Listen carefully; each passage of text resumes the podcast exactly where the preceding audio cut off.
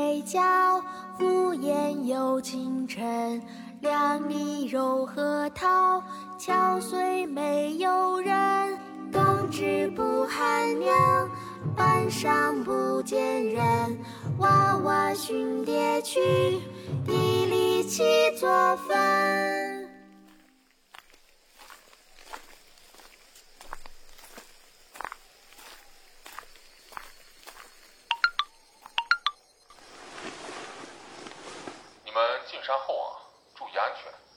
妇女被拐的新闻并不少见，你们线索中的童谣呢，或许是可以突破的点。希望你们会有更出色的报道。我期待与你们中的一位在今后共事。好的，老师。机会难得，终于到我登场。编外多年，绝不能再落榜。这是一场面试，看谁的脚快，能抵达真相。荒山野岭最佳现场，女人被拐，寻常寻常。这是一场面试，得看谁的版本精彩异常。多年跑腿基层现场，早已摸清考官模样。战地归来，一稿成名，就连女友都卧底身亡。成为首席，最喜正义声张，永远高喊要有理想。你说他假，倒也不像伪装。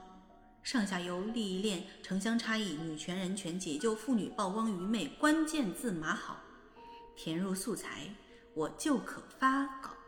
哼，报纸早落伍，区区便利店想多卖一张，头条要新鲜，故事被看见，元素要齐全，除了被拐卖，还得更可怜。我早搜到曝光贴，可惜烂尾十来年，说是这村里男丁旺，女娃生来没人养。等到成家要立业，洞中窖藏共分享。你说这传闻若是真，你说这窖藏若是人，现场直播爆款初稿，首席记者势必要我。这是一场面试，得看谁的版本精彩异常。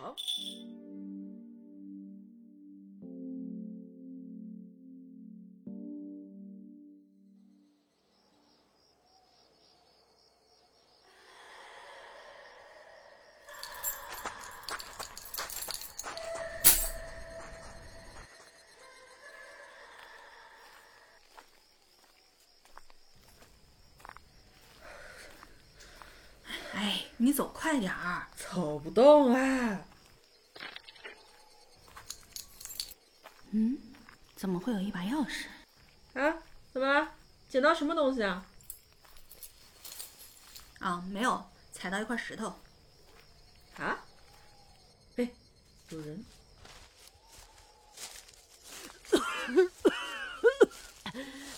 那俩有没有瞧见有拿一本钥匙的女的？呃，好像往那儿去了。好好好，谢谢谢谢。嗯，恁俩是啥人呢？看着真面生啊！啊，老人家，我们是来爬山的，迷了路，正巧碰上你，能不能在你这儿借住一宿啊？这大山溜，这都是想出去出不去了。我还头回听说专门进来爬这荒山嘞。那个村里不行留人啊，恁快走快快走。跟上啊。哦，哎，老人家帮帮忙嘛！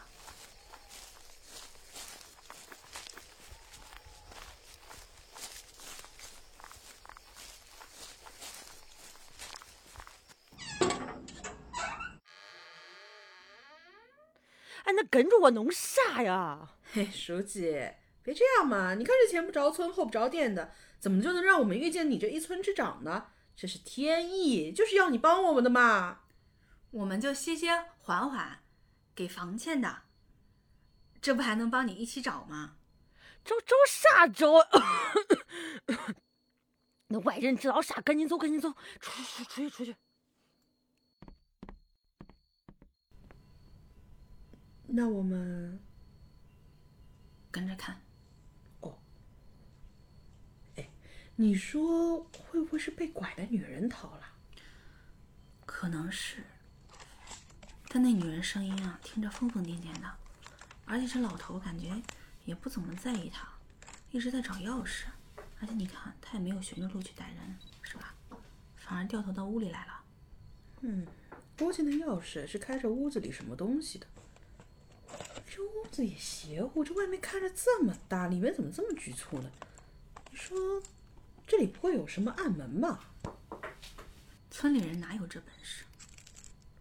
但你别说，荒山野村消失的女人，我去，暴风雪山庄杀人啊！嘘。不过我确实有搜到过一张帖子，说这村子拐卖来的女人好像想逃，闹过事儿，还出过人命。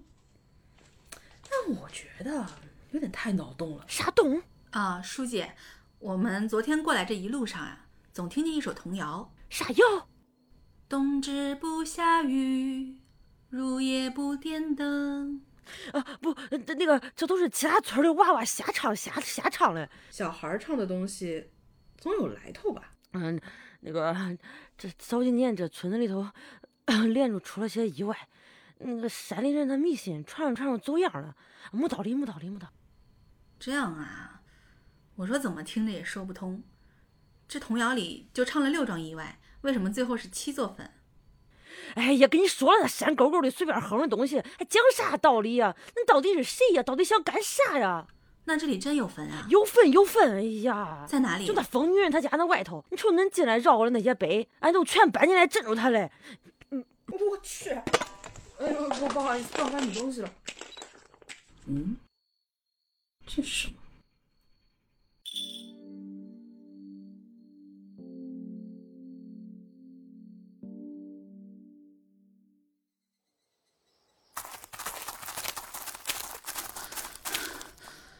看到那张登机牌上的名字了吗？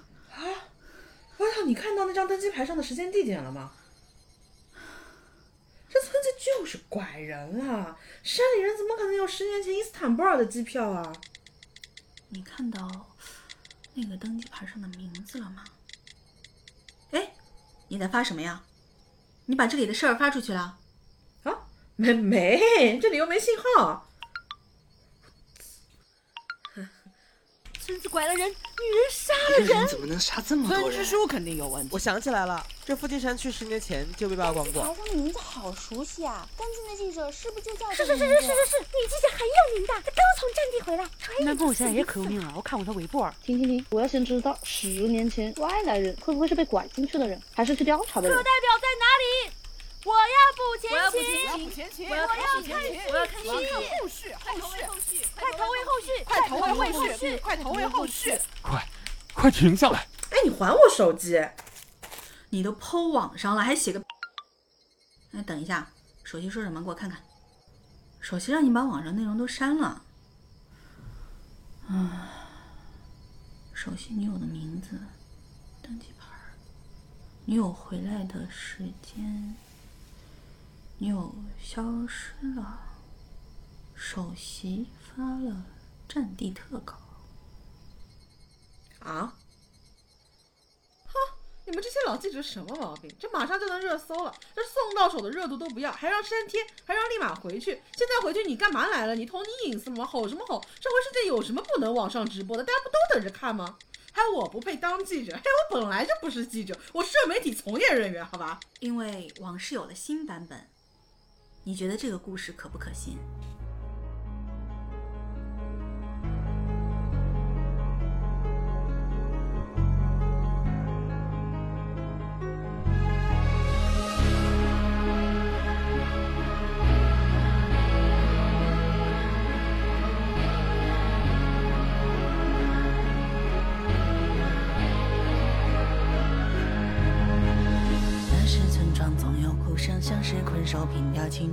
地飞灰潜入荒山野村。就告违法新闻，一直敌危险救人，可进车轮，却未听闻。他相信远处有回声，他追海远去的车灯，他被关入大山，蛮荒之地的故事无人再问。你看总外，你看难免离散，新闻时效抵达追赶，观众翘首以盼，媒体迫不及待，就以我之名先出版，记忆中出青苔，不必张扬记载，就是陪你就地掩埋，牺牲者的壮烈，或可命名为爱，成就旁观者为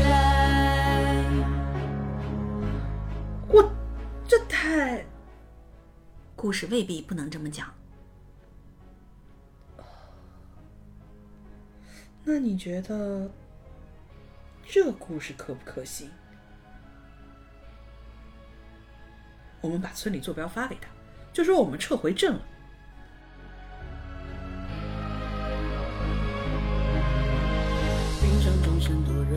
字最细，玻璃都小区敲了说，上台是最紧要，世事不明且做悬疑，版面先准备好，等故事发酵，流泪叫好。前途圆满，风光伟岸，哪一步留下了遗憾。若理想已入关，更应让佳作出版，杀伐果断。何时即将到来？何人即将到站？将会发生何种意外？观众翘首以盼，媒体迫不及待，新的故事即将展开。记忆中出青苔，不必真实记载，歌曲随是人灵素材。你我他的理想，各有各的月台，祝所有人观影愉快。别想开了吧，藏好了，别发出声音。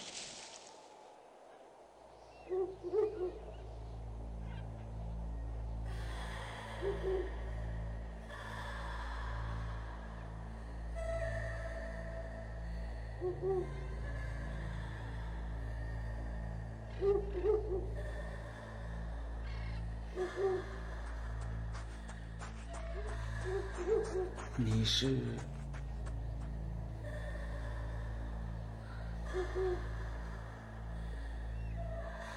是我，是我，你还记得我吗？没事了，没事了，我来救你了。来，到我身边来，对，到我身边来。没事了，没事了，没事。女记者战地归来，卧底深山，意外被困，受辱致疯，还嫌弃你男友。来看看史上最渣渣男，放弃经营女友还剽窃遗作。男首席战地特稿竟是窃取，多年后还欲除罪证。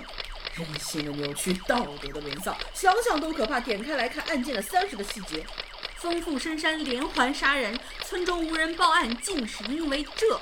失踪多年的女友现身深山，知名记者入山救援，却遭遇死亡陷阱。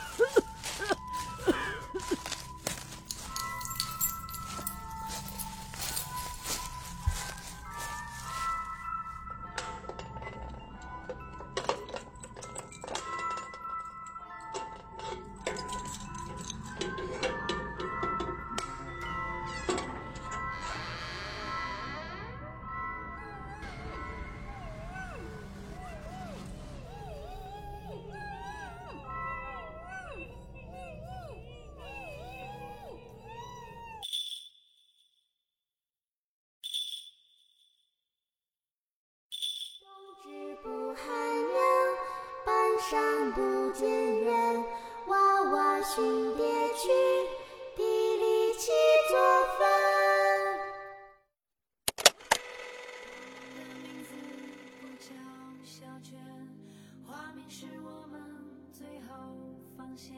这种不公平，其实它没有一个男士优先的标语，但是它拥有一个男士优先的实质。跋涉了那么久，到达了这个地方，但是最终在无限接近真相的时候，他们因为自己的贪婪，错过了那个真相。但是我接受这种褒奖是要承受巨大的代价，要承受的是我的群体因此而被污名化的。把一个事件当中的复杂性简化成为一个又一个标签之后，它自然而然就会变得很琐碎。你意识到了这个世界上面有一半的人正在承受不平等，好像我要去表达一个观点，表达一个态度，我有时候就是应该矫枉过正的。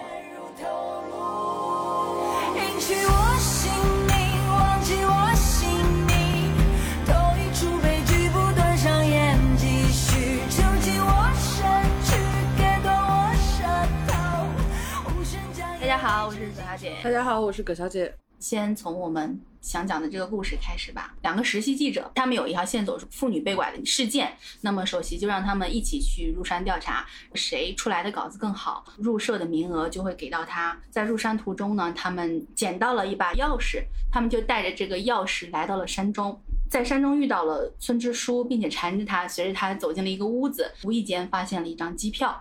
两个人一串话，就觉得说，哦，这个机票应该是有问题的。循着他们的记忆，他们意识到这个机票很可能就是属于当时首席失踪的女朋友，所以他们就把这些信息放到了网上。这时候首席并不知道女友其实已经疯了，他就来到了这个山里面，他杀人的过程也被甲乙两个记者拍摄了下来。甲乙两人也觉得自己完成了这个事情，就丢下了他们入山的时候。捡到的那串钥匙，离开了这个地方。在最后的时候，这串钥匙其实是被当时一直在寻找这串钥匙的村支书捡到了，打开了那扇门。然后那扇门里面关着的那些人，其实就是甲乙两名记者本来来的这个地方，他们希望能够曝光，希望能够拯救的一群人。这样的一个故事，它可以有非常多不一样的理解。就比如说，在最后的时候，甲乙两个人针对这个事件，他们给了六个标题。每一个标题其实都是一个完全不同的故事。如果大家听这个故事的话，就会发现，在这个故事里面，他们没有具体的人物的姓名。其实我们最初的稿子里面，每一个人物都是有自己的名字的，而且每一个名字都是有自己的一个指向在里面的。但是在做精简版的时候，我们就把这些人物的名字全部都去掉了。我们就是希望他们每一个人代表的不再是一个具体的人，而是可能说他们代表是某一类的群体。两个人刚登场的时候，有一段类似于像贯口一样的。甲这一段的话，其实就交代了这样的一个人，他其实是比较传统的新闻行业里面，或者说是泛媒体行业当中的比较像伪君子这样的一个设定。你的话比较偏真小人。这些年来，公众号也好，社交网络上也好，那些很懂得一鱼两吃、一鱼三吃的编辑们，很明白大家对于一个事情的关注点在于哪里，他会迅速从一个冗杂的事件当中去挑出最清晰的、最齐情的一个主干。所以他们对于这个面试的理解也是截然不同的。我们故事的场景是放在这两个人同时要去一个大的报社，其实那个报社。我们最初最初写的时候，我其实是有点把它当做一个南方周末的这种感觉，可以直接这样说吗？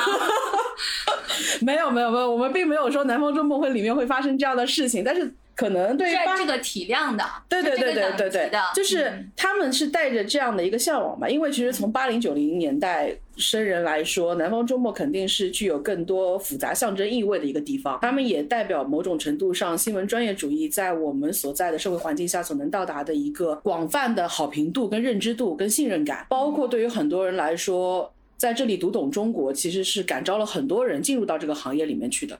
所以我们在一开始的时候是把它作为一个更灯塔的存在，去设定了这样的一个场景。故事一开始的时候，这两个人其实就已经进入到了这个环境里面，他们拿到了一个线索，是关于深山妇女被拐卖。甲的话就觉得他可能要从更传统的角度去操作，对这个事情的报道本身会更关注一点。他要去呈现这个过程当中怎么样会发生，造成什么样的一个结果，以及得到什么样的社会反馈。但是乙的话，其实目标更加的直接，给他设定了一句台词，就是“女人被拐，寻常寻常，这是一场面试，得看谁的版本精彩异常。”就是他很明白，每天都会有不同的新闻发生的这样的一个地方，你去报道一个寻常的新闻，其实很快就会被更多的资讯所淹没。所以重要的不是这个新闻事件本身，重要的是你怎么样去表达这个事件，怎么样去报道这个事件。所以这两个人等于说他们是从不同的切入角度进入到了这个村庄里面。他们其实一进到山里面的时候，听到了钥匙落地的声音。那个钥匙的落地是非常重要的一件事情，因为代表着说他们其实在那个时候，他们已经接近了这个事情的真相。这个钥匙它不一定是一个实体的钥匙，我们只是用这样的一种方式，很直白的告诉到大家，他拿到了一条线索。甲里面有两句表达上非常接近的话。他说了两次，第一次是他觉得他把所有的在现场得到的这些线索全部串联起来的时候，说这个故事。可不可信？他并不确定说这个事情是不是真实如他所推断的这样去发生的。从一个地方回来卧底，然后结果遇到了这样一些意外，然后他其中可能男友本身是要接应他的，结果男友的话一方面吞了他的这些精彩的报道，同时又把女友等于是送入了罪恶的深渊。那么这些其实很符合大家所期待的一些所谓的更加知音的一些故事。所以对，而且甲本身对于。他的面试者其实是带有一些深层次的不满的。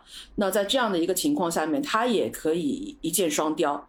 他一方面可以用这个故事去污名化他的面试者，甚至就是直接踹掉他的面试者，进阶成为一个可替代他的存在。那同时，他也可以把这个报道用更精彩的方式去讲出来。他用一句非常暧昧的话。就是说，你觉得这个故事可不可信？他其实就是把这些线索递到了乙面前，乙迅速就明白了这个故事可以吸引人的地方，所以乙就给了他一个更精彩的故事的版本。然后回馈他的那句话是：你觉得这个故事可不可行？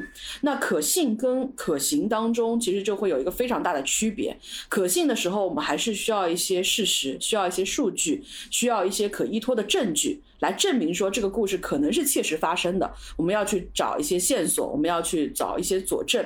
但是当可行的时候，故事其实就不需要这些直接的证据了，它只要在逻辑上是说得通的，它能够带起大家的情绪的。这个故事就成功了，所以其实从可信到可行，两个故事其实是退了一大步。甲跟乙在最后，他们设了一个局，把面试官骗到了现场。那其实这个故事是会有不同的这样的一个版本的。我们并没有说这个故事一定就是说这个面试官杀掉了丰富，你能得到的讯息都是甲跟乙传递给你的信息。那么就是说也存在某种可能，这个面试官真的是要到现场去解救他当年的爱人。这个面试官可能到现场，因为对方精神失常，措手。杀了他，那么也有可能是这个面试官觉得说，当年的自己的所犯下的这些罪恶不能被外界所知道，所以他要赶在外界进一步知晓之前，把所有的罪证都掩埋在大山之中。也有可能是甲跟乙就故意设了一个套，制造了这样一场杀人案，这些全部都是可能会发生的事情。所以在后面，甲跟乙目击到了。这个现场的时候，我们一共给出了六个版本的故事。在这六个版本的故事里面，其实每一个故事都是可以自圆其说的。比如说，甲第一个说女记者战地归来，卧底深山，意外被困，受辱之风，它其实就是完整的一个故事。那第二个的话，其实就是说她的男朋友背叛了她，没有接应她，并且剽窃了她的遗作，又可能只是一个深山里面有一个疯了的人完成了一个连环杀人的案件，又或者说只是。多年前失踪的女友突然间又现身了，她的男友真的是为了救她而遭遇了这个陷阱。那所以其实到底故事当中哪一个才是真的？然后每一个故事当中有的是真，有的是假，真假的成分到底在哪里？甲跟乙在这个时候，他们其实并不是完全具象的两个人，他们更多的是像一个新闻事件发生了之后，它在广泛传播的过程当中，真真假假的信息、不同立场的信息、不同出发点的信息，慢慢都渗透进来之后，你就会发现它逐渐变成了一个万花筒。所以我们在上一段非常关键的歌词里面说，事件发生了很多年之后，记忆其实就会被种出青苔，青苔会模糊当年所有发生过的这些切实的事实。多年之后，大家再回看。你已经找不到真实的记载究竟是怎么样的。甲乙两个人的心态也非常的明确，就是每个人的理想都会有自己的月台，每个月台都会有自己的始发车辆通往不同的终点，而他们所说的那四个字就是最关键的，他们在祝所有人观影愉快。他们用这样的一个基于现实的素材去。制造新闻的方式。对他们调制出了自己的一套东西。我们设定的在那个场景里面，最后一幕其实就是甲乙两个人，因为他们非常的兴奋，他们得到了这个他们想要的东西。不断兴奋的过程当中，他们可能语速就越来越快，他们的动作幅度一大，然后钥匙就从他们的口袋当中滑落了出来。评论里面也有听众提到说，两个人得到了自己满意的素材之后就离开了，他们甚至已经忘记了他们一开始在山里面的时候，他们捡到了那一串钥匙。这串钥匙恰恰就是村支书非常焦灼在寻找的。最初出发的时候，他们是要去找这些被拐卖的妇女，那么这些被拐卖的妇女就被藏在他后面的这些暗门里面，只要他他们想到，他们顺着钥匙这个线索继续往前走，甚至他们已经进入到了那个房间里面去。乙也提到了那个房间可能会有暗门，他们只要把钥匙跟暗门有所联想，他们只要往切实的事实上去推测，而不是往激情的路子上去走，他们可能就会想到说，在这样的一个村庄里面，为什么村支书会这么焦灼的去寻找钥匙，而不寻找丰富？因为丰富精神已经失常。但是钥匙的话，却可以是通往真相的那把钥匙，所以他们在遗落钥匙的时候，也就代表着他们跟真正的真相已经擦肩而过了。跋涉了那么久，到达了这个地方，但是最终他们在无限接近真相的时候，他们因为自己的贪婪错过了那个真相，完完全全的忘记了自己为什么出发。会让我觉得最恐怖的一个故事，就是一个人在回家的路上面，他会经历过一个很长很长的一个甬道。然后这个甬道的右侧是完全实心的墙壁，而左侧的话可能是一个空旷的球场，远处会有很亮的灯照亮那个地方，以至于你的视线能看得非常的远。然后有一天，一个人单独回家的时候，听到他的耳边传来了一处异响，然后他视线往那看，正好就看到了一处杀人现场。他已经反应过来，捂住自己嘴的时候，他看到了那个远方的杀人凶手，不知是刀的那个反光，还是他的那个眼神。总之，他感觉到对方的视线似乎跟他完全对上了，所以他很害怕，他就赶紧往前走，赶紧往前走，回到了家，然后把门关上。就在这个时候，突然间门就响了，有人敲门。他打开门，是一个警察。警察问他说：“这边发生了谋杀案，你有没有看到那个现场？凶手长什么样？”然后那个时候他还没有反应过来。就哦，我不知道。然后警察就说：“行，那你知道什么消息？你赶紧通知我们。”然后他觉得非常的疲惫，他就睡了。第二天早上起来，他打开早新闻，这个谋杀案的凶手已经被逮捕归案了。那个凶手就是昨天晚上来敲门的那个警察。对我来说是非常经典的一个恐怖故事，就是你无限接近于那个最危险的瞬间。在我们写的童谣的这个故事里面，他们也曾无限接近于这个真相，但是他们错过了。嗯，我觉得这个就是最遗憾的那件事情。故事最开始，我们用了一首童谣，童谣里面有讲到有一些杀人方式，然后杀人案件这样子的事情。那么，为什么一个大山里面会传出这样的童谣呢？有人可能会爆料说，哦，这个地方。好像是有妇女被拐的事件，记者才会来到这个地方去试图去调查这个事情。童谣里面也说了，讲了六个杀人的方式，但是他最后一句唱的是“娃娃寻爹去，地里七座坟”，这些孩子的父亲不见了。有一个传闻，有一个疯妇在这个山里面连环杀人，可能是说把这些孩子的父亲都给杀掉了。就这些事情其实都没有作为完整的。真相出现在大家面前，它很多的都是隐藏在那个事件背后的。而且我们其实还有一个小彩蛋在这里面，一共六桩意外，为什么是七座坟？那么第七座坟就是这个叫做真相的坟墓。而且我们里面有提到说，这两个人他们其实并不是对目前的一些现状毫无感知的，他并不是在完全混沌的情况下面去做出的，而是在他看到了这些事情之后，他们最终有所选择。比如说贾在一开始的时候，他其实有提到说，有一些人他天天高喊着要有理想。但是他对于这个理想就局限在让他做一个朋友圈记者，在他的朋友圈里面，他关心天下大事，每一天他都在针对所有的新闻进行各种各样的表述、表态、表达。但是当他真正进入到一线现场的时候，可能他的所作所为会跟他的表达大相径庭。他是对这些东西抱有非常强烈的误感的，但是呢，他又是一个非常现实的人。所以他马上就能得出来一个非常技巧性的一个处理办法。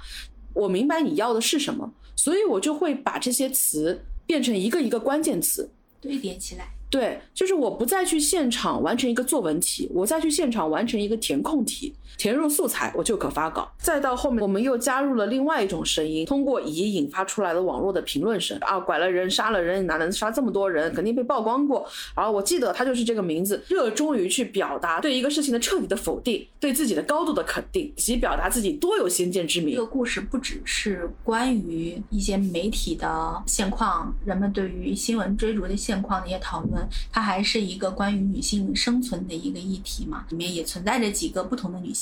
第一类是那一些被拐来的那些没有姓名的妇女，第二个是试图来这里解救这些妇女，但是出于什么原因被困在这里，也变成了一个被拐卖妇女的这个其实是非常优秀的女记者。第三个就是试图来寻找真相，以这位女记者，但是以最后也没有能够帮助到。这里的这些人，这三类人，她也是不同的女性的一个侧面嘛。第一类那一些被拐卖到这个地方，他可能是出自于各种各样的原因，他可能是只是太善良了，他没有办法去发现一些陷阱；还有一些他可能不是被拐卖，他可能就是被人卖了。被自己的家人以廉价的价格卖到这个深山之中，这种情况其实也是挺多的。他们来到这里之后，就变成了一个只有生育能力的一个人。我曾经有看过很多那种在网上面被解救出来的那种妇女，她们描述的之前被困在一个很贫困的山区之中，他们的生活状态基本上就是你来的时候，先是把你关在一个屋子里面，不给你吃饭。打你，通过一些先伤害你，然后再对你好一点点这样的一种方式，就让你首先是。对于自己能够逃出去这个事情彻底失望，然后其次他会给你送一点点饭来，这个时候你的身体就会感觉到本身就已经很饥饿，觉得活不下去了，然后这个时候可能又会产生一种你现在对我稍微有一点点好，我就有点感恩戴德的这种心态，所以很多人他其实是经历过这样的心理折磨的，甚至有时候有人想去把他解救出来，被发现了，真的被解救了出来之后，他又回到了那个地方，这样的新闻也是有的。我看到那些受辱致。风这样的女性的话，我看到的那种伤痛感，甚至还比不上一个女人她接受了，她就在这里，这就是她的家庭的这种伤痛感。这样说好像有一点不太好，但是我的那种感受就是，有的人她真的是。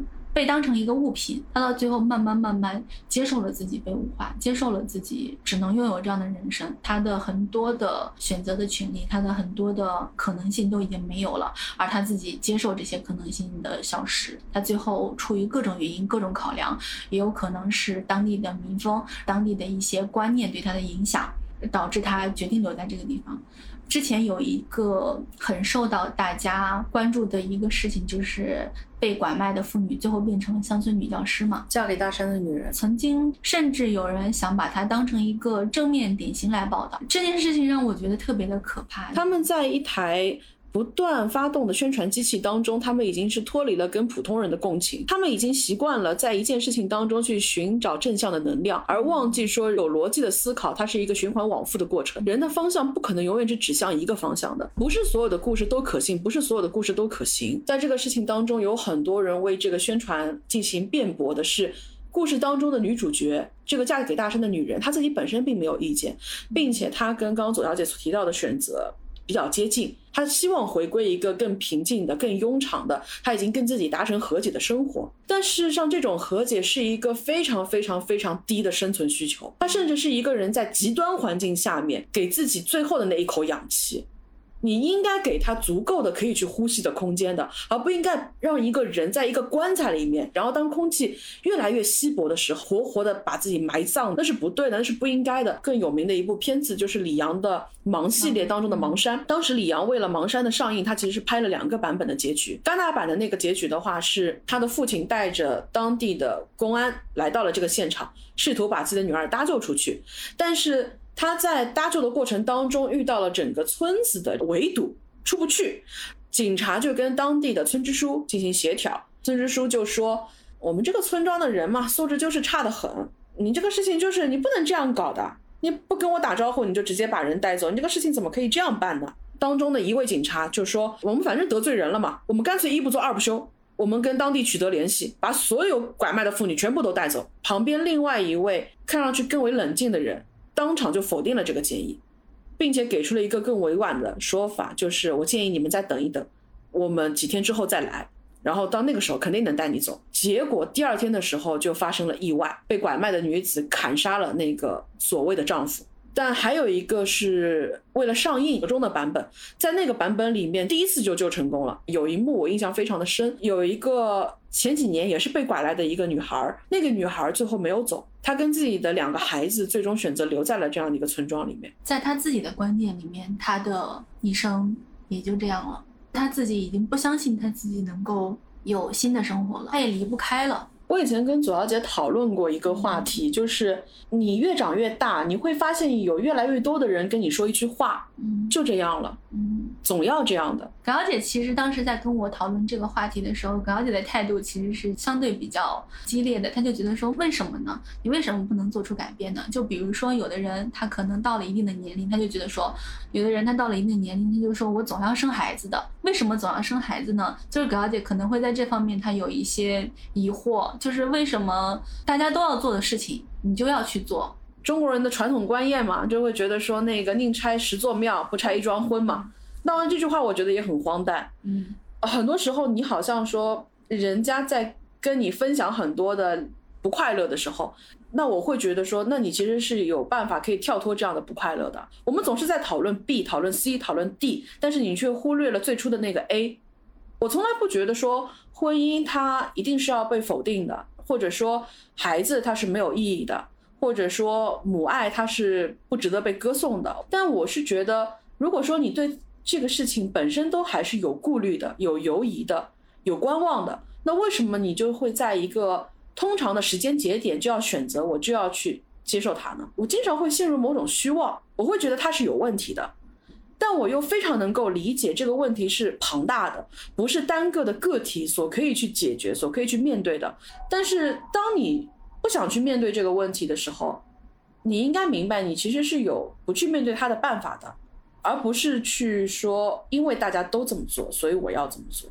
这个事情其实我有遇到过很多次嘛，我我可能就不会像你有这样的顾虑，因为我我是发现很多人他在跟你诉苦，他在跟你讲述一件事情的时候，他其实最终的目的不是需要你劝他，他只是说我很辛苦，我希望你能够给我一些反馈，你能够安慰我，或者说你能够帮我想一想办法，能够让我的处境过得更好。或者是说，我只是说出来了，我发泄出来之后，你不用给我任何东西，我就已经得到了安慰。他自己其实没有想到说，我一定要离开这个婚姻，其实只是自己的一个情绪。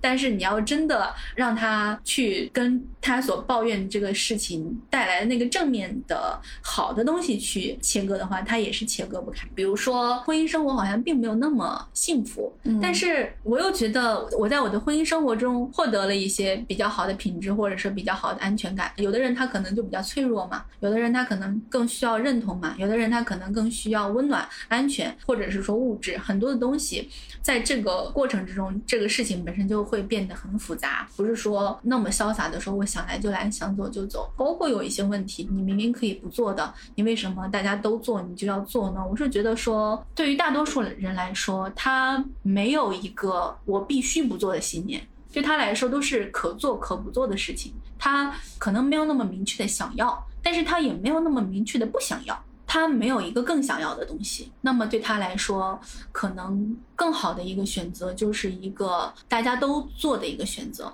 他看起来是安全的，就这么去做了。你刚提到大家都会做的这个选择嘛？现在的话题其实进入到一个大家的一个讨论，就并不是说我们各自的态度，或者是我们所讨论这个问题，它也是有个确切的答案的，就是它是一种讨论。左小姐刚刚有提到说大家的选择，我就是觉得。为什么要有一个一致的选择，是吗？大家的选择，它是有很多很多个体的选择所汇聚出来的。大家的选择之所以会变成一种很庞大的、很难以体喻的一种力量，正在于说每一个个体的选择都无意识的向其迎合。那每个人都在抱怨一种规则，抱怨一种生活方式的时候，但是你又去加入、去顺应这样的一个方式，那我觉得这种状态。你再成为这个压力的一部分。怎么说呢？确实是这样。就比如说买房子这个事情，在所谓的上车之前，你都会觉得说房价太贵了，我们的压力太大了。但是你一旦拥有了一笔钱，可以买这个房子。当你买了房子之后，你就会觉得说啊，有一个房子的保值的东西，有一个房子它会是你的一个安全感的源泉。你有了这个房子，你肯定也不希望这个房子跌价，你是希望房价涨嘛。然后你就会去劝别人说啊，买房子是件好的事情，你就会真的自己去相信这个事情。而且特别是当你做了之后，你是愿意去相信你做这个选择是正确的，然后你也愿意去把自己的这一些观念传达给别人的。然后慢慢的聚沙成塔之后，就会形成了你说的那种，好像是一个社会共识的这样的一种力量。但是很多事情啊，大家在做这种选择的时候，还是想一想，你是不是真的需要，或者是说你是不是真的渴望。这样说好像有点自我表扬，但是我其实是一个非常能够。明白大家为什么不去做出那种选择的人，我很明白大家去做出某些抵抗、做出一些切割时候所要付出的代价跟困境。所以其实我特别能够明白人很多时候的逃避，很多时候的退让，我都是能明白的。我自己也在生活当中面临很多的退让跟闪躲，因为我们其实每个人的力量都很薄弱。我们在面临无数压力的时候，其实有很多时候我们就是这样一点点让，在不断退让的过程当中，在不同方向的躲闪当中，汇聚成了我们自己原地的一个结界，结成了我们自己所生活的一亩三分地。我们是理解我们的生活是这样逐步形成的。为什么有很多的话，我在听到这样的话的时候会无力，但是我又觉得我的反驳是不应该的。首先就是我刚刚讲的，每个人的退让跟闪躲都是。完全能够去理解，并且应该被理解的，同时也是在于说，它就有点像，我不知道我这样表述是否正确，但是我想先说出来的就是。它有点像是我自己所看待的女权运动当中所发生的很多的问题，其实我觉得他们是有一致性的。就比如说，为什么这些年女权运动的一些参与者跟关注者会越来越被污名化？你会发现，早些年我们要去抵御一些对于女性身上审美观念的一些偏见的时候，有很多的女权主义者或者是关注女权运动、女性运动、平权运动的这些人，他们就会尽量呈现出男性化。比如说，像我们以前提到过好莱坞。黄金年代的时候，像 Kathleen Herban 这样的人，他就尽量让自己呈现一种中性意识。那这样的情况下面，他就可以避免被一些传统的金发尤物的概念所束缚。有一些人，他们在走上街头，他们在表达观念的时候，他们尽量就会淡化自己的女性性征，用一种更加中性的方式来跟女性的形象做切割。包括前两年的 Me Too 越演愈烈之后，你就会发现有一些人，他就慢慢觉得说，我要做一个更现代的女性，那我就要去。远离婚姻，远离家庭主妇，我要去远离传统的那些娇弱的女孩，我要变成一个更有力量的、更中性的态度、更决绝的，甚至到最后会认为说，一个依赖的、柔弱的、柔顺的女孩。你这种本身就是一种退步的、不够进步的、保守的这样的一种表现，很快又会有一种至少有一部分同性发出来的声音，给这一类人冠以一个叫做“汉子婊”的称号，把汉子婊之前所不耻的那些人称之为绿茶婊，给自己的同性啊贴上这种标签的时候，我真的觉得这个事情其实蛮像一种内讧的。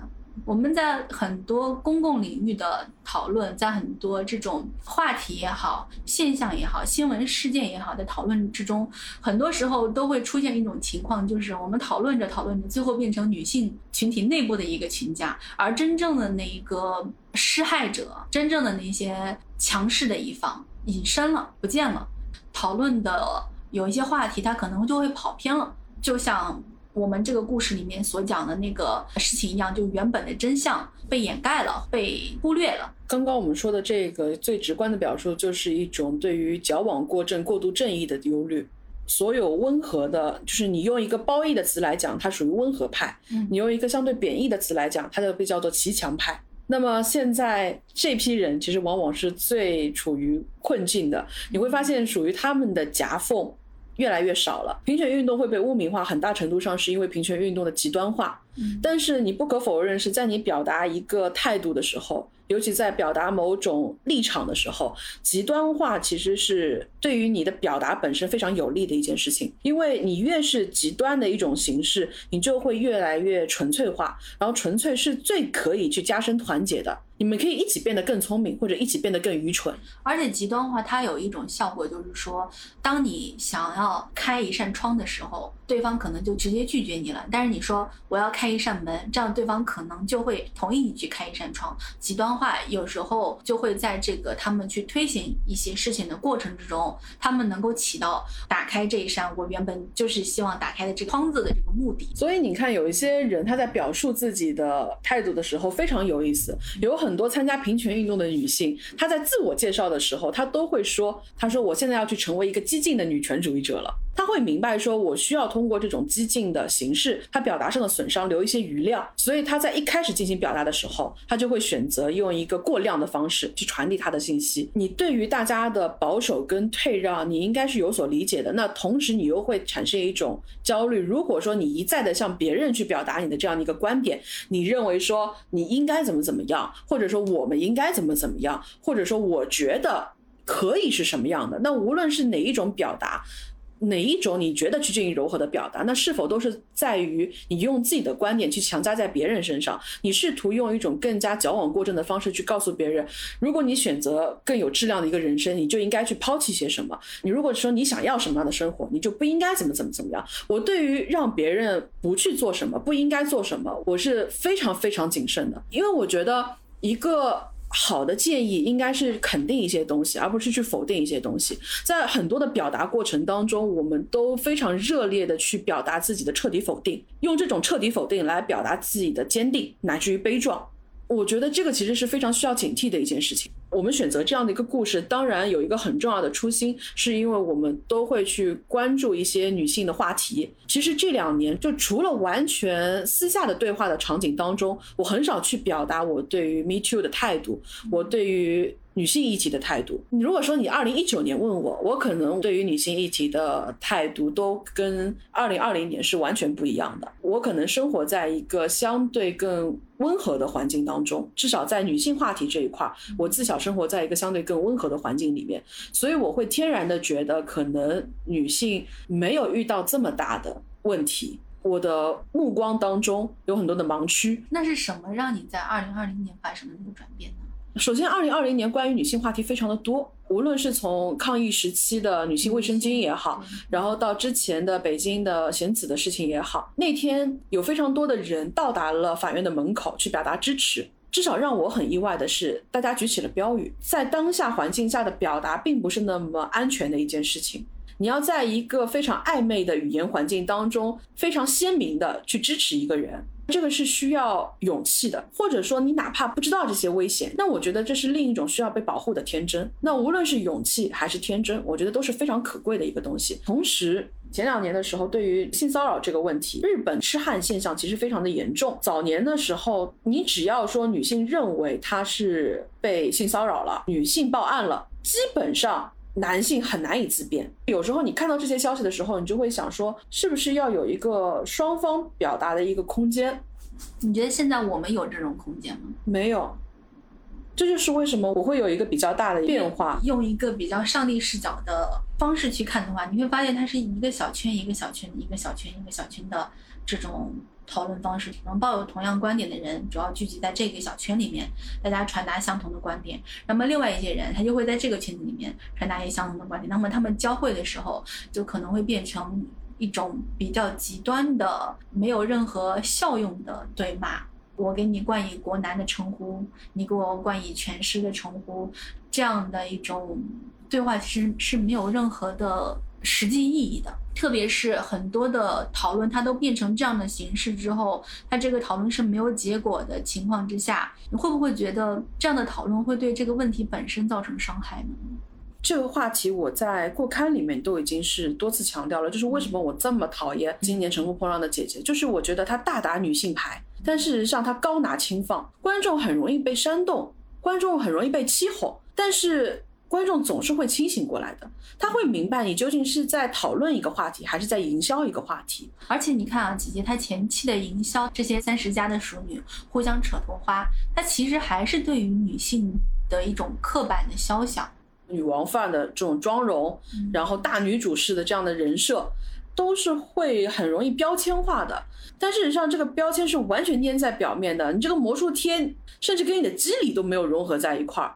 今天换这个标签，明天就可以换那个标签，但是这个标签背后所富含的这些信息，其实就通过你这样子一次次“狼来了，狼来了，狼来了”的过程当中，大家就不再相信会有“狼来了”这件事情的，大家会对这个问题本身的敏感性是无限降低的。你就好比说，你去逛一个菜市场，菜市场上面给你挂的横幅，你会仔细看吗？欢迎某某莅临。我的恐慌是在于一些真正非常严肃的一些女性议题，它不断的在被标签化，不断的在被横幅化。它被用一种非常简单粗暴的方式去打造成了一个一个 slogan。那事实上，这个 slogan 的传播力度非常的好，就像我们故事当中乙一样，它可以在第一时间迅速的去到达更广泛的受众。但是它后面会留下什么的呢？它只会留下一个个千疮百孔的，就好像我原本手上有一块一米见方的原材料，在这个一米见方的原材料上面不断被像用模具一样的东西拿走一块一块一块一块东西，那最终你剩下来这块布料，它就没有办法再去量体裁衣，去剪成一个它原本应该有的样子了，它就变成了一块抹布了，它最后变得不值钱。很多很多年之后，大家才会回想起来，哇，我原来我们。那时候有过这样的一个问题。以好莱坞举例的话，Me Too 成为一种大风向的时候，加入它的成本极其低，但是你从中所能获得的反馈却非常高。那事实上，你没有那么的勇敢，你对这个问题的关注也不那么深，你只是在这个时候，它当下是最热门的、最新潮的，并且是最安全的。我觉得最重要的是，它是最安全的。你才进入到它的。为什么我觉得对于运动是需要去保持警惕的？因为很多的运动它到最后都很容易变成一场清洗、一次整风，而且所谓的运动它就需要我们刚刚所说的极端化的表达。那么在极端化的表达过程当中，会损伤非常非常多的这个事实复杂性的思考。比如说凯瑟琳·德纳福也是法国国宝级的一位女演员，她当时就面临了一个极其大的争议，在 Me Too 运动相对来说比较。高涨的一个时候，凯瑟琳·德纳福呢曾经主演过《白日美人》这样的片子，那有非常多的人希望她能够作为一个旗舰的表率能够站出来的。但恰恰在那个时候，凯瑟琳·德纳福她签署了另外一个对 Me Too 持保留甚至反对意见的一份倡议书，她就在其中提到说，她并不认为自己是一个女权主义者。她只认可自己是一个自由的女性，而她终身的目标也是希望自己能够成为一个自由的女性，因为她觉得真正有利的是自由。她不喜欢当下时代的这个特征，每一个人都觉得自己有权利去审判、去仲裁、去谴责。如今在社交媒体上，简单的谴责就能变成刑法。我不喜欢有这样的团体性思维。那如果说，Me Too 最后变成一种对艺术的清洗，那我们要去焚烧七星诗社的萨德作品吗？要把达芬奇定名为恋童癖艺术家吗？要把高更的作品从博物馆的墙上拿走吗？要毁掉埃贡席勒的画吗？要禁掉菲尔斯伯克特做的专辑吗？这个审查的氛围是让我害怕的。从而让我担心社会的未来的。当时我是认同这一段话的，因为我认为这段话表述的一种态度，就是我们对于 Me Too 可能矫枉过正、快速正义的一种思考。但是其实我对这个观点在今年出现了变变化，我还是不觉得凯瑟琳·纳福是错的。但是我现在开始觉得这是一种理想化的，因为你的这些思考，你的前面应该有一个前提，是我们能够对话，我们接近于平等，我们每个人都配享有程序正义。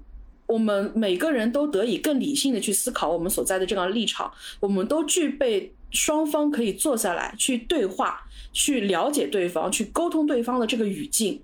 但今年会让我觉得说，好像我要去表达一个观点、表达一个态度，我有时候就是应该矫枉过正的。反过来说，就是我要表达的更极端一点，我的立场要更坚定一点。我刚刚听到那段话的时候，我的下意识的一个想法是说，我想起了了不起的盖茨比在前面的一句话。在你想要去批评别人的时候，你首先要想一想，别人是不是享有跟你同样的那种优势或者是条件。我觉得他当然是一个他有资本成为一个自由的人的身份。那么他说这样的话，你不能说他是错的，你不能说他选择不成为一个女性主义者是怎么样的。我其实，在很多事情上。很多方面我会有我的倾向，更倾向于相信的一些流派，但是我不一定会说我是这个流派的主义者。很多人他现在渐渐的会觉得说自己需要成为一个女性主义者。我们现在说女权跟女性主义者，它其实是一个英文词汇啊，但是它有时候会翻译成女权主义者，有时候会翻译成女性主义者。其实女性主义者这个词汇呢，就更接近我们哲学上面再去讨论女性主义的这些方面的内容所使用的一个词汇。那女权主义者的话，可能“权”这个字眼，天然的会让人大家觉得比较激进，或者是比较有冲劲儿，所以说很多人他会用这个“权”这个字。现在是很多人更愿意去成为一个女性主义者的，因为一个女性主义者和一个其他的主义者。他在很多时候，他所表征的意义是不一样的。因为一个女性主义者，你象征的是你意识到了这个世界上面有一半的人正在承受不平等，而且是或多或少各种意义上面的，因为他们性别天生的一些东西所带来的不平等，是跟其他的很多主义，我觉得是有相当大的区别的。其他的很多主义可能都没有办法去承诺说。我可以通过去做某些事情去拯救一半的人。当然，其实我们要允许别人不成为一个主义者。但我觉得，作为公众人物的话，特别是你作为一个女性的公众人物，有发生总比没有发生是件好事情。因为你会发现，其实有很多女性是在慢慢觉醒的。然后有很多人，她其实早就被很多的父权思想给同化了。她是需要通过网络上一轮一轮的讨论，一。一轮一轮的，甚至是所谓的无意义的骂战，去发现哦，原来这个问题是这样的。我曾经也被人称之为说是不像女生的一个人，我那个时候甚至觉得是有一点骄傲的。嗯，我现在觉得我完全被套进去了。在我小的时候，别人跟我说说你你的思维方式、你的学习方式、你的行为方式完全不像一个女孩子，你像一个男孩子。我那个时候觉得说好像是对我的一种褒奖，我接受了这种褒奖。但是我接受这种褒奖是要承受巨大的代价的，要承受的是我的群体因此而被污名化的。我觉得我承担不起这个代价。那么会不会有很多人其实就像曾经的我一样，他是没有这个意识的，在这种一次又一次的，甚至被称之为吹毛求疵的一些讨论的过程之中，甚至被称之为矫枉过正的一些激进的言论之中，如果说能够让更多的人去觉醒。这个意识去发现问题，去开动他们自我思考的能力，我觉得都是一件好事情。起码是现在网络环境上面，我们国内的对于女性的一个讨论是永远不嫌多的，因为我们还没有达到女性内部的一个趋向一些某些共识的一个状态。经过不断不断事情的发生和女性不断不断的努力，我们起码可以达到一个底层的共识。这个底层的共识，它不是一种运动性的意识形态一致化，这种底层的共识是一些最最基本的我们个人权利的保障，最底层的一种正义。事情本身就应该是这样子的，而这个本身应该这样子的东西，应该根植在每一个女性心中。根植在每一个人心中。以前我可能会更在意矫枉过正，可能会过犹不及，这是我以前非常坚定的一个态度。那现在其实你会发现，有越来越多的问题，它需要有一些余地，需要有一些反复，它甚至需要有一些激进，才能够让这个话题有被讨论、被看见、被注意到，以至于将来可以被改善的空间。话这样讲，即便我们承认矫枉过正，它在当下。可能是一种必须，但是究竟要纠偏到什么样的一个程度，究竟要过界到什么样的一个程度，这个过程当中依旧存在着很多我觉得需要去警惕的东西在。就比如说我以前非常喜欢举的一个例子，现在随便说一句话，说我现在真愉快。现在究竟是哪一刻？过去、现在、未来，哪一个当下？哪一个节点？哪一个此时此刻、彼时彼刻被称作现在？那真什么叫做真？什么叫做假？多真才叫做真，多假又叫做假，如何去界定真假之间的分寸？那讨论古希腊哲学吗，然后踏入同一条河流是吧？那愉快这个词，你用什么样的场景，你又被叫做真的愉快呢？这当然是一种极端化的一个场景假设。当一个人在一个环境里面，他连说一句“现在我真愉快”，他都需要去反复的思考。也不是件好事情。我们一直在聊平权，那平权它其实自然就是只说两个主体都应该是平等的。那么，比如说泰坦尼克号在游轮覆没的那一刻，那些男的说妇女跟孩子先走。那这句话是一个对妇女的歧视吗？这句话其实涉及到一个骑士精神的传统。嗯，呃，骑士精神就是说我要保护我的女人，但是他对这个女人，他其实是有规定的，她应该是一个淑女，是淑女优先，女仆不优先的。发展到后面的话，其实是从那个东西一直到现在，我们所说的很多的女性优先的一个标准，是在一些细枝末节的地方。它会展现出一些女性优先，就比如说上电梯女性优先，但是没有一个说男士优先的，因为男士优先体现在方方面面，它体现在我们生活的各个角落，你每一天都会面临很多的不公平，这种不公平其实它没有一个男士优先的标语，但是它拥有一个男士优先的实质。就比较有意思的是，你会发现一个行业里面，当它全部都是男性的时候，他会说女性。不适合做这件事。对，但当一个行业全部都是女性的时候，就会有一些男性悲天悯人的说。哎呀，我们要给一些男的一些机会呀！这个行业里面怎么能没有男的呢？男的应该开一些绿色通道给他们呀，因为现在男的实在太少了。包括考学也是，我不知道大家还记不记得浙江大学社会系的一位老师叫做冯刚。那一年的话，好像他去进行推免生的面试，在这个推免生的六个人的名额里面有五个女生，一个男生。他面试完了之后，就对当时的这个面试非常的不愉快。他也表示，其他的几个老师也多多少少有一些不愉快，甚至要在认领学生的环节的时候。表现出了一些犹豫，因为他们认为女性来读研究生，尤其是这种偏学术向的研究生，是把它作为一个就业的跳板，而非能够沉下心来继续做学问。所以他更倾向于去招一些男的。我们刚刚一直在说矫枉过正这件事情。很多人都觉得好莱坞的一些行为，他就是已经矫枉过正了。比如说他在明明的白人的故事里面，他可能会加入非常多的黑人饰演的这个角色，来表达彰显自己的政治正确。那这种非常表面的政治正确，其实也被很多人批评了。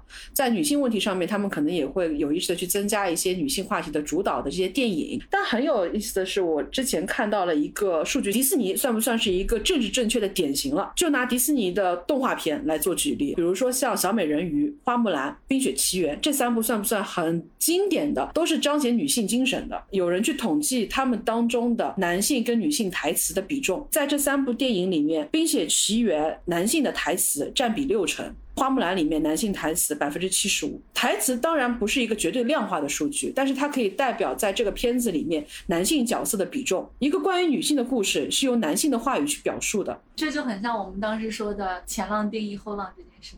当然会有一些更加极端的数据，就比如说像阿拉丁电影里面男性台词的量是占百分之九十，但我觉得那可能就是跟他的环境也会有所关系。但是当这个数据出现在花木兰上面的时候，我是真的有点震惊的。可能就跟我们刚刚所聊到的问题是一样的，就是有很多的问题它是隐性的，它没有那么的直观。比如说我们觉得一些。已经完全争取到的胜利，像最初的时候，女性走上街头，她们要求面包加玫瑰，你会觉得这些好像六十年代的事情已经距离你非常非常的遥远了。但事实上，他们六十年代在争取的，就最初他们走上街头是争取劳工权益，然后他们喊出来的这个口号，那现在实现了吗？它并没有彻底的实现。我想到一个故事啊，一个父亲陪伴他的儿子去参加一个公司的入职面试。在他准备进入到面试之前呢，接到一个呃另外一家很大型的公司的 CEO 打来的电话，那边说儿子祝你成功。你觉得这个 CEO 跟儿子之间是什么关系？妈妈吗？是。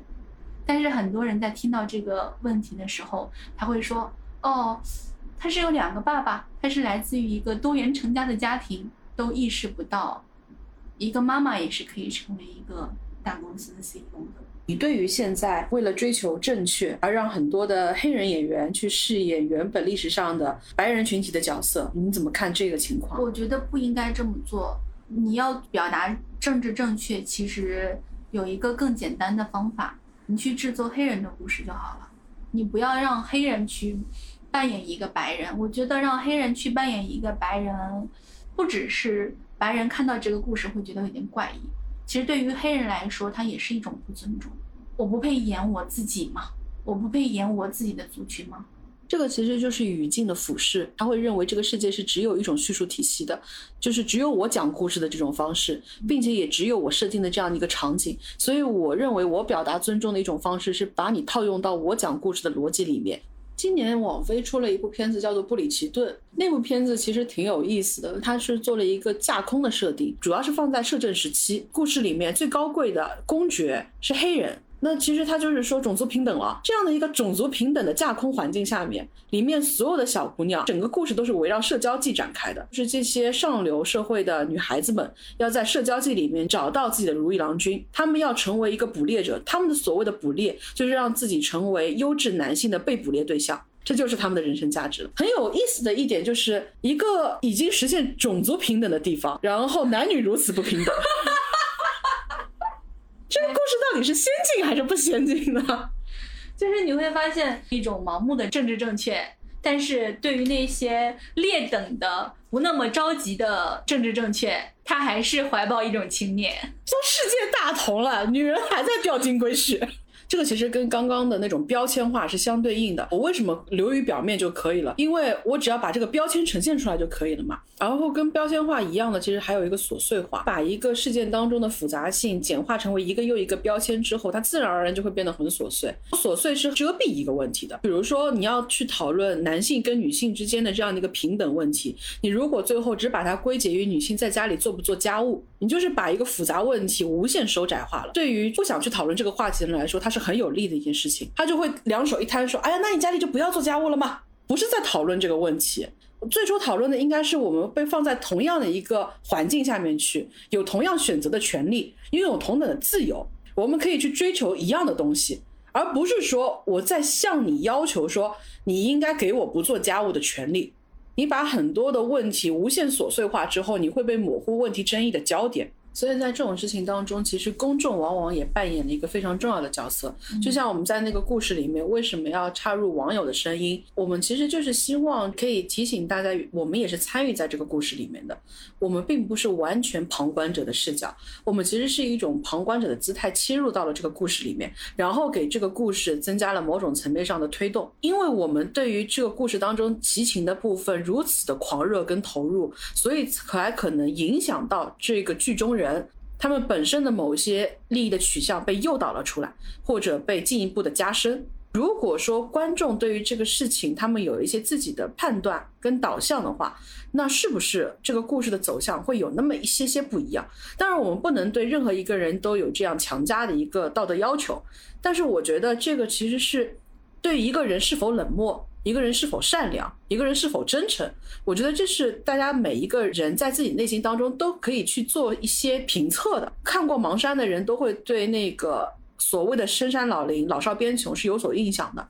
那其实不是一个完全荒无人烟的地方，他几乎已经要逃出去了。他在那个小巴车上面被拽下了车，拽下车的时候还有人喊说：“这是你的事儿，不要耽误我们的时间。”当然，盲山从完全剧情上来讲的话，它有一些不合理的地方，但是这种不合理是可以被谅解的，因为他要通过这种戏剧化的场景来告诉你是每一个人的冷漠、自私、麻木，导致了他在这样的一个没有那么必死的地方，却几乎陷入到完全无望的绝境当中去。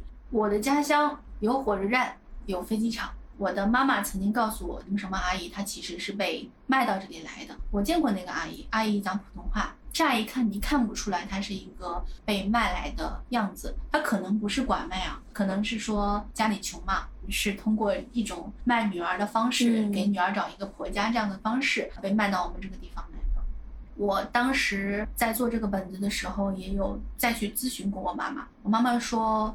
这样的事情不是孤立，我们那边确实存在一些人，他是通过售卖的方式嫁到这个地方来的。你刚说的时候，我想到了，也许大家都还有印象，一六年的时候有一个和颐酒店事件，当时就是有一个女的，她遭遇到危险的过程当中，有多人目击，但工作人员认为皮条客抢地盘嘛，下面的女人发生了纠纷，周围也有其他的旅客看到之后，就说，哎呀，不要掺和，可能是家务事儿。如果大家听的比较仔细的话，就会发现我们那些网友啊，其中。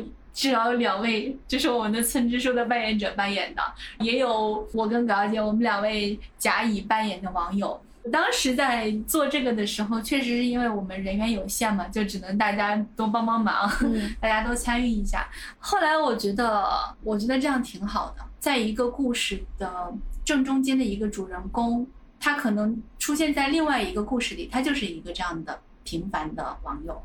所有去推动一个故事的人，他可能在别的故事里面也在侧面进行着一些看起来好像没做什么，但是实际上做了一些什么的推动，是观众跟这个事情的实际的参与者和推动者。共同去推动了某些事情的完成。有时候观众在一些事情的发酵上面，可能会造成一定的后果的。就比如说之前那个台湾女星的女儿被绑架的事情，嗯，这个事情的度很难把控。你说让观众完全不去关注一些事件，这样肯定是不对的。那有人说。观众的过度关注，有时候又会给一些事件会造成不好的影响，或者是引到一些比较弯的路上去。那你让观众怎么办呢？